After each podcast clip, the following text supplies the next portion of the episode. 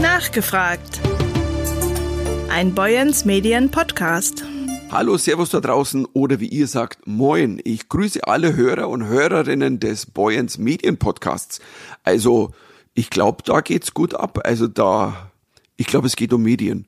Also, Cheers. Michael Mittermeier wird persönlich. Der Comedian kommt am 18. September nach Heide ins Stadttheater. Sein Bühnenprogramm trägt den Namen 13 und Boyens Medien verlost dazu dreimal zwei Karten. Tim Schäfer aus der Boyens Medienredaktion hat dieser Tage mit Michael Mittermeier gesprochen. Über Dialekte, den Humor der Menschen, die Zahl 13 und natürlich das Programm, das er ins Heider Stadttheater mitbringen wird. Am Telefon begrüße ich Michael Mittermeier. Moin, Herr Mittermeier, Moin. man hier in Dithmarschen sagt. Ja, ich sag Servus Moin. Servus, moin. Oder Moin, Servus. Ja, ist es für Sie das erste Mal, dass Sie nach Heide kommen? Ich glaube, Heide bin ich zum ersten Mal. Also ich bin jetzt zum ersten Mal im Norden. Ich hatte schon, ähm, also da oben schöne, viele Auftritte. Aber ich glaube, Heide ist zum ersten Mal. Und wie ist allgemein äh, das Empfinden über Norddeutschland? Wie nehmen Sie die Leute dort wahr und gibt es kulturelle Unterschiede, die man vielleicht auch bei Auftritten bemerkt? Ja gut, die, die, die Norddeutschland und wir Bayern haben eins gemeinsam. Wir haben einen Dialekt, den keine Sau versteht. Also wir sprechen beide kein Deutsch. Und, ähm, und das macht, ähm, das macht schön. Ich liebe immer, wenn ich in eine Gegend komme, also wenn ich, wenn ich platt höre, am Anfang dachte ich auch, what the hell ist das denn? Und es ist so wie beim Schweizerdeutsch. Und wenn man es dann aber hört, und ich glaube, Leute, die selber Dialekt sprechen, wie ich bayerisch, man versteht andere Dialekte besser. Ich kann sie, ich kann sie nicht sprechen. Also ich, wenn jetzt platt probieren würde, dann würde ich wahrscheinlich hier, wenn ich sage, ich schnacke jetzt, also dann werde ich geteert und gefedert. Aber ähm, ich verstehe dann das meiste tatsächlich. Also das, das finde ich dann doch bemerkenswert. Am 18. September treten Sie im Stadttheater in Heide auf. Was verbirgt sich hinter dem Namen des Programms? Da verbirgt sich einfach ein sehr lustiges Stand-up-Programm, das lange gelegen ist oder erstmal nie geschrieben wurde, also weil Premiere wäre ja gewesen im Herbst 2020 und ähm, das wurde lang nicht geschrieben, erst dann 22, also eigentlich im Herbst zwei Jahre später dann, kurz vor der Premiere dann, ähm, das lag da, weil ich das Programm, was ich machen wollte, nicht ja mit Corona infizieren wollte und habe dann in der Zwischenzeit hatte ich dann noch ein Autokinoprogramm gemacht, dann noch ein Open Air Programm und dann ist es eigentlich mein 15. Also die 13 ist jetzt eigentlich mein 15.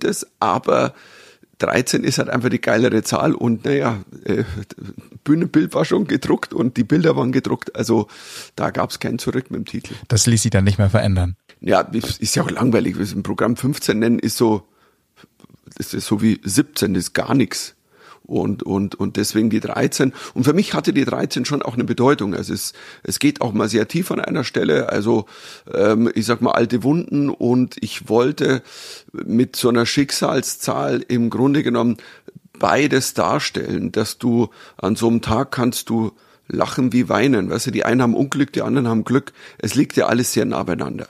Das hast du ja dauernd in der Welt. Und ähm, in den letzten Jahren haben wir das ja auch schmerzlichst, äh, glaube ich, mitgekriegt.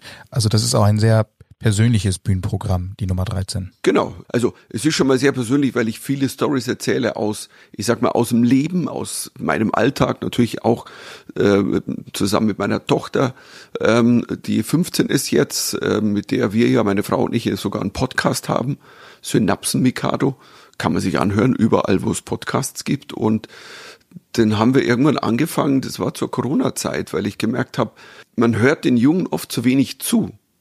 Und, und die haben schon auch eine Meinung eben und die informieren sich, informieren sich halt anders. Weißt du, wenn sich, wie hat Lilly mal zu mir gesagt, meine Tochter meinte dann so, Papa, Bibel kenne ich, kenne ich von TikTok.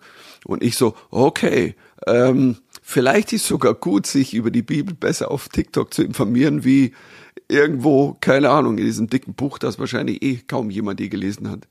Es ist auch ein sehr modernes Programm. Ich hoffe, also ich sag's mal so, ich, ich glaube, der Gradmesser ist ja immer, ich merke, dass viele Junge, also ähm, großer Schub, viele Jüngere wieder kommen, auch, äh, wie gesagt, jetzt auch im Alter von, also sag mal, 13, 14, das sind so, das sind so Kids, die kommen wahrscheinlich wegen LOL.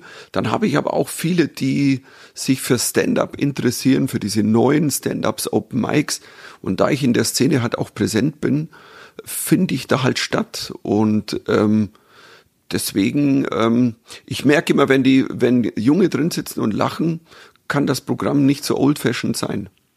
Hat sich das Programm denn oder das Publikum seit 30 Jahren äh, Stand-up, die Sie jetzt ungefähr machen, denn stark verändert? Ja, klar, hat sich verändert. Also so wie die Gesellschaft hat sich auch verändert. Das ist so, Gesellschaft verändert sich, Kultur verändert sich, Sprache verändert sich. Äh, die einen werden noch in 40 Jahren weinen, weil sie einmal gendern müssen. Ähm, ich struggle da auch, aber so be it. Weißt du, wenn, wenn es so ist, dass man da was bei einer großen Gruppe, wenn man sagt, das hilft wo was. Also ich glaube, ähm, es wird zu viel extrem diskutiert über Dinge und ähm, also vor 50 Jahren wurde noch diskutiert, ob eine Frau ähm, ohne Erlaubnis des Mannes einen Job anfangen darf. Also, ich, also die Zeit geht einfach weiter und so natürlich aus Publikum. Und, und das Tolle bei mir ist, wenn du damals reingingst und heute reingingst, gehst, ähm, ist mein Publikum im Schnitt nicht älter geworden. Ich habe zwar viele ältere Fans drin, ich habe auch Leute drin, die seit 25, 30 Jahren zu mir kommen, aber es kommen halt immer wieder Junge und dann, ähm, und ich finde diesen, diese Balance total geil. Wer sind für Sie in Sachen Comedy und Stand-up die großen Vorbilder? Es ist schwierig zu sagen, weil ich habe so viele, die mich, die mich beeinflusst haben. Ich glaube, ganz früh haben mich natürlich, hat mich Otto beeinflusst, definitiv. Otto war für mich schon so ein Comedy-Gott. Ähm, und auch Jerry Lewis, also ganz früh schon eigentlich, also eben ein Deutscher und ein Amerikaner. Und ich, dieser, dieser, diese, dieser Spagat war immer da.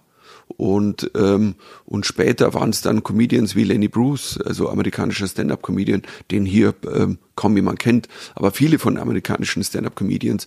Und ähm, aber auch in Deutschland. Also äh, mich hat, ähm, keine Ahnung, mich hat ein Dieter Hildebrand genauso ähm, inspiriert oder oder ja, das waren Leute, die habe ich verehrt, weil sie einfach wahnsinnig geil mit dem Wort umgehen konnten. Oder auch ein Gerhard Polt. Ähm, und wir haben auch großartige Leute in Deutschland, weißt du, und ob das jetzt, weißt du, so, es ist eher Leute, die mich inspirieren als Vorbilder. Also so, nimm Leute, aktuelle, Thorsten Sträter, einer der besten Geschichtenerzähler, ähm, ähm, aus ganz anderem Genre, aber Bastian Pastewka, großartig, also wahrscheinlich der lustigste Deutsche ever, ich weiß es nicht, agiert wieder ganz anders ein Max Giermann. Ähm, dann hast du bei den Frauen, was Caro Kebikus da macht, auf der Bühne, auch mit ihrem Wort, das ist großartig, eine Tané.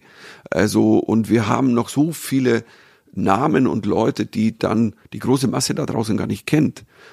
Ihn kennen Sie und am 18. September können Sie ihn im Heider Stadttheater auch noch näher kennenlernen. Michael Mittermeier im Gespräch mit Tim Schäfer.